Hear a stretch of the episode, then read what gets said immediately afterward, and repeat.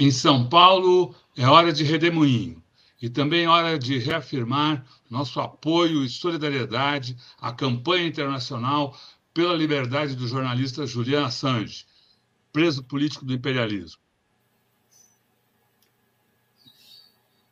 No Redemoinho de hoje, vamos tratar das questões, das relações, das contradições entre poder e mídia.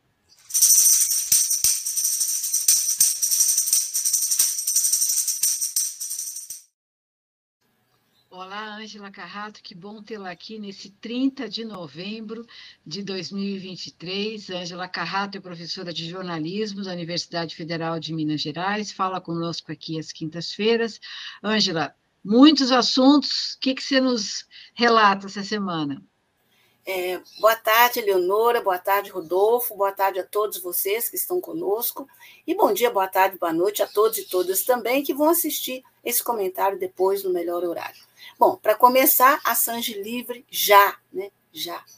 Bom, essa semana, gente, tem coisa demais para a gente conversar, para a gente comentar. Uma semana quentíssima e olha que ela ainda não acabou, né? Ainda tem a sexta-feira. Eu vou pegar alguns aspectos que eu acho que tem tudo a ver com essa questão, né? Que é o nosso tema central, que é poder e mídia. Eu vou começar por finalmente o presidente Lula ter indicado, né, o, o nome para o STF, para substituir a ministra Rosa Weber, que se aposentou, e também o nome para a Procuradoria-Geral da República, né? respectivamente o hoje ministro Flávio Dino e o advogado Paulo eh, Gonet. Bom, é, uma no cravo, outra na ferradura, né, gente? O Dino, uma pessoa progressista, sem dúvida vai fazer a diferença no STF, um STF que a gente sabe que é marcadamente conservador, mesmo que tenha corrigido algumas posições, algumas posturas é, muito ruins, né, num passado recente. E o, o Paulo Gonet, que é uma figura conservadora, né? E, bom, o que eu entendo dessa decisão né, é aquela, aquele espírito que preside muito da, da postura do presidente Lula, que é tentar avançar, não é? mas uh, uh, uh, sem, é, digamos assim, é, enfrentar abertamente os adversários. E adversários é o que não falta, o que não tem faltado para esse terceiro governo Lula, né? Vamos lembrar que o, golpismo está aí, continua aí espalhado, né? E, e, e apostos para qualquer deslize que esse governo cometa para tentar aí, né, criar uma situação de uma nova situação de impeachment, né? mesmo sem crime de responsabilidade, mesmo sem nada, como aconteceu com a presidenta Dilma. E, nesse sentido, o presidente Lula parece muito atento para essas questões. Né? E é por isso que, muitas vezes, ah, os setores mais à esquerda é, têm, tido que engolir a seco, né? como, por exemplo, esse PGR tão conservador. Né? Já o Dino, não, eu, eu acredito que ele vai fazer um belo trabalho lá no STF. Agora, ambos têm que ser aprovados. O Paulo Gonet é tranquilo, né? Acredito que seja um passeio no parque, a aprovação dele pelo Senado. Já a aprovação do Dino, eu acredito que ela vai acontecer, vai ser um pouco apertada e tal, mas vai acontecer. Até porque os setores bolsonaristas e os setores evangélicos estão em campo aí, fazendo abaixo assinado, fazendo barulho, né, tentando é, criar caso. Bom, mas se essa questão do STF foi um, marco, né, junto com o PGR aí da semana, tem a viagem para o exterior do presidente Lula, que eu não, não, vou entrar nela, mas enfim, que tem também muito o que falar, a presença dele na COP, né, a partir de amanhã, né, mas eu vou pegar mais as questões aqui internas. Então, tem um ponto que me chama muita atenção, que é como a mídia corporativa continua tentando fazer confusão para cima desse governo. Vou pegar o caso da chamada Dama do Tráfico, né, que foi uma invenção do jornal Estado de São Paulo, né, mas seguido por outros veículos também da mídia corporativa, quando tentaram criminalizar o ministro da Justiça por ele ter tido, e não teve, né, um contato, um, uma reunião com uma figura né, do Amazonas que teria relações com, com o tráfico. Né. Uma mentira muito grande, ele não teve esse, o ministro Flávio Dino não teve esse contato, mesmo que essa figura tenha tido reuniões no Ministério da Justiça, mas a mídia que esqueceu de dizer que ela foi indicada para essas reuniões pelo governo de é, do Amazonas, que é um conservador, que é um bolsonarista. Então, é uma mentira deslavada isso que tentaram fazer. Mas teve uma repercussão muito grande, tentando sempre colar essa história de drogas, tráfico de drogas, de comando vermelho, etc., no governo ah, e nas figuras do governo ah, Lula. Esse é um ponto. O outro ponto que a mídia também fez um carnaval é a chamada desoneração da folha de pagamento de 17 setores da economia brasileira. Né? É, essa desoneração foi aprovada e foi um absurdo essa aprovação, porque foi uma verdadeira farra porque além dos 17 setores, ainda foi incluído no projeto a desoneração de centenas de prefeituras municipais. Aí os parlamentares foram incluindo né, as prefeituras que é, de, da predileção de cada um, né, e já de olho nas eleições municipais do ano que vem. E aí o presidente Lula já anunciou que vai vetar esse projeto. E aí é que entra, né, de novo, a farra da mídia. O que, que ela fez? Né? É, tem pelo menos três dias que esse assunto é recorrente, especialmente nas TVs, especialmente na Globo, especialmente no Jornal Nacional, e o argumento é sempre que o governo é, é, não pode vetar, porque seria um absurdo, que seria é, reduzir ou extinguir postos de trabalho. Não é verdade. E aí vem uma desonestidade enorme do mesmo naipe que está é, nessa matéria, né, nessas matérias da dama do tráfico, né, do Estado de São Paulo, tem uma desonestidade enorme nessas matérias do Jornal Nacional. Por quê? Primeiro, eles estão defendendo uma causa própria. Um dos setores desonerados é exatamente o da comunicação e o da mídia, ou seja, eles. Né? E ah, os dados né, apurados aí, inclusive é, é, levantados pelo IBGE, já numa, numa sequência, não especificamente sobre isso, né? é de que, ao contrário do que está sendo dito, houve uma redução nos empregos nos setores uh, de mídia e nos setores editoriais, e uma redução enorme, pesadíssima nos últimos anos. Eu até anotei aqui uma pesquisa específica do IPEA, ela diz o seguinte, que de uh, de 2012 a 2022, né, a participação é, do setor de mídia, né, da, de emprego, caiu de 20,1% para 18,9%. Né?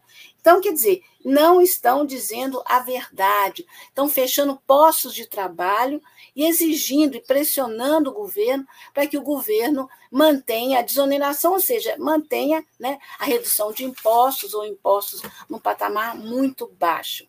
E isso numa semana em que finalmente foi aprovado pelo Senado a matéria já tinha sido aprovada pela Câmara, a taxação das offshores, né? das grandes fortunas que ficam escondidas e do, dos ganhos, né? escondidos aí nos paraísos fiscais. E é interessante porque a mídia tem a mídia corporativa tem aberto amplos espaços para essa questão da desoneração fiscal, abriu amplos espaços para a questão da dama do tráfico e escondeu em chamadinhas reduzidas, né? essa questão da taxação das offshores. Bom, eu não, não acho que, que, essa taxação é, é, a melhor possível, né? ela é até tímida, entre 15% e 20%, mas já é um começo num país que nunca, friso, nunca taxou nada que envolvesse os ricos. Então, é um bom começo. É, a expectativa é que seja arrecadado 20 bilhões já no ano passado desculpa, no ano é, seguinte, porque essa medida, esse, esse projeto né, de lei aprovado, ele entra em vigor já para 2024 e é um dos itens que o ministro da Fazenda, o Fernando Haddad, considera essenciais para, é, digamos, equilibrar as contas públicas. Né? Que também não acho que tem que ser um assunto, né? Ai, conta pública, não, né? não. O mais importante é o desenvolvimento, é investir no social, é fazer esse país voltar a crescer. Mas quando se trata disso, essa mídia não quer nem saber. Ela quer saber manter o queijo dela e o resto é que se dane. E talvez, em função desses dois assuntos, né, a dama do tráfico e essa questão aí da, da, da, da, desoneração tenha causado tanto impacto uma decisão do STF ontem relativa à mídia, que eu particularmente acho que, sabe, eu, eu acho uma decisão inócua, sabe? é, não sou advogada, né? eu sou apenas jornalista, apenas uma estudiosa dessa área, mas eu acho que o que foi decidido é, é inócuo. Né? Qual foi a decisão da STF, que hoje a mídia também fez um carnaval ontem, né? Vários veículos também falaram muito sobre isso, é, preocupados com a possibilidade de censura e tal. O que, que é?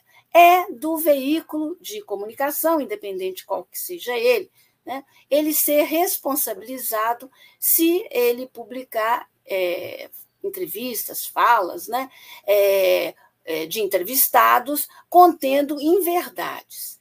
Bom, primeiro, é muito complicado a priori se saber o que, que é inverdade. Né? Em geral, a inverdade aparece após uma apuração, né? ou quando é uma coisa muito escrachada. Né? É, mas, fora isso, é uma, um, uma espécie assim, de difícil você conseguir é, dizer, olha, isso aqui é, é, é, mentira, isso aqui não é. É caso se a gente olhar para trás, olhar na história da imprensa brasileira, não é? Por exemplo, Assis Chateaubriand usou e abusou desse tipo de coisa, de pegar é, pessoas que ele conhecia, que é, de alguma forma ele podia contar com elas, para bater, para atribuir, para xingar, para denunciar ah, adversários dele sem qualquer prova. Recentemente, a gente viu a mídia corporativa fazendo isso. No caso do Roberto Jefferson, né? no caso do Mensalão, né? e uma série de outras é, entrevistas aí, sempre criticando os setores uh, de esquerda né? e sem qualquer prova. Então, uh, para esse tipo de coisa, eu acho que esse tipo de postura do, do STF vai ficar restrita lá essa questão do Diário de Pernambuco, a questão do, do ex-deputado Zaratini, que inclusive já faleceu, né? uma questão lá do, dos anos uh, ah, 70, não é? envolvendo ainda a ditadura militar, etc. Eu acho que isso não, não, não prospera. Agora, onde que eu acho que seria fundamental né, o STF ter algum tipo de, de ação até para desbloquear essa situação? É nesse Saara que o Brasil vive no que diz respeito à regulação democrática para a mídia. Né? Algumas pessoas dizem que esse termo regulação ele é um termo ruim. Eu também não acho ele maravilhoso, não. Mas regular significa legislar. A gente não tem legislação do consumidor? Será que alguém aí é contra a legislação para o consumidor? Ela veio criar é, alguma regra horrível? Não. Ela veio disciplinar as relações de consumo entre é, quem vende, é, quem presta algum serviço e quem consome, né? quem compra, quem consome algum tipo de serviço, e visando sempre o interesse da maioria da população, ou o interesse individual que foi lesado. Quando eu falo em regulação democrática da mídia, é a mesma coisa. Porque, olha, o Brasil é o paraíso da desinformação e da desregulamentação nessa área. A lei de imprensa que existia, que era uma lei que a gente pode criticar muito e, e tal, era uma lei que foi aprovada aí no início da ditadura, né, lá atrás, na, 64, no endurecimento né, é, do processo, ela realmente tinha pontos muito ruins. Né? Mas ficar sem nenhuma lei para a imprensa também eu acho tão ruim quanto. Ok, que no governo Dilma foi aprovado, mas com muito debate, com muitos é, vetos também, né? a lei de direito de resposta, que aí sim é uma lei que, que atende a isso que o STF está tentando fazer, de uma forma muito mais ampla, não é? É, agora, o problema é que é, é, essas leis elas não são implementadas. Né? É muito difícil, até pelo tempo que demora né, a tramitação dela, que alguém é, decida é, buscar seus direitos através desse tipo de lei. Então, seria muito mais adequado que a gente tivesse, por exemplo, no Brasil, duas ou três medidas essenciais para combater a desinformação.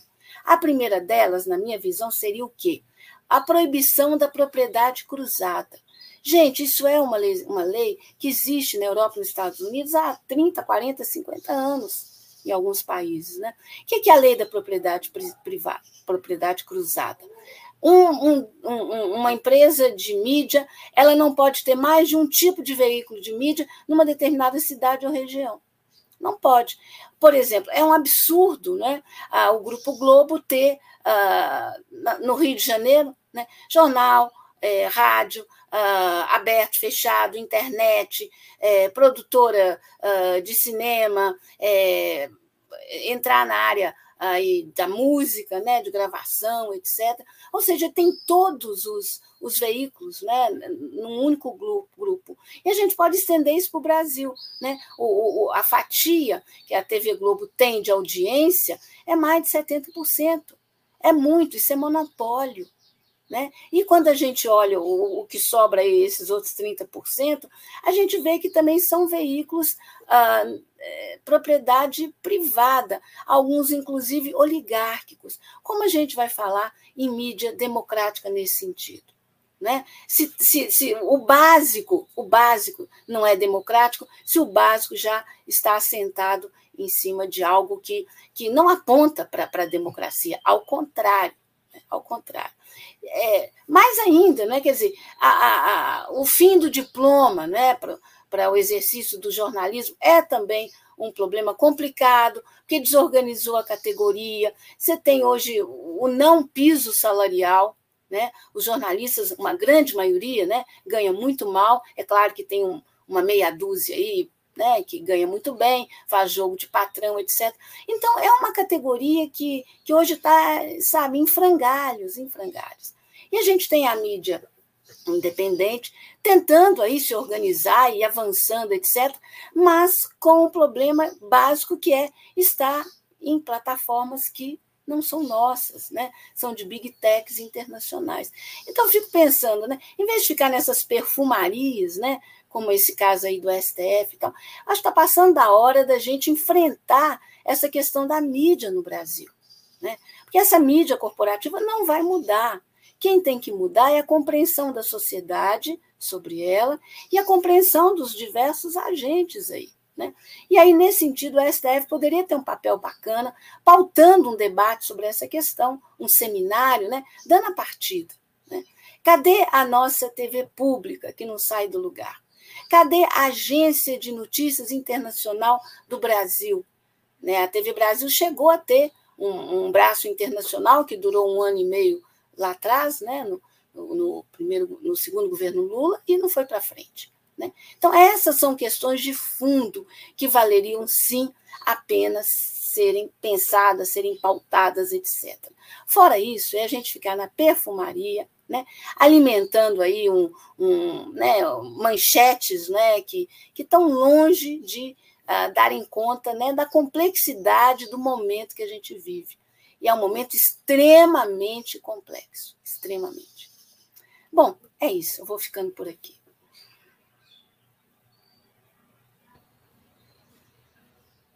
Ô, Angela, muito obrigado por sua participação aqui no Redemoinho, um programa que a gente transmite ao longo da semana, sempre ao meio-dia, cada dia com um tema específico. Hoje a professora Angela Carrato, professora de jornalismo na, na Universidade Federal de Minas Gerais, fala sobre as relações, as contradições entre poder e mídia. Amanhã a gente volta nesse mesmo horário com o historiador Manuel Domingos Neto para falar também sobre os temas do Brasil aqui. Então, boa tarde, Ângela, boa tarde a todos que nos acompanharam aqui. Tchau, tchau pessoal. tchau. tchau.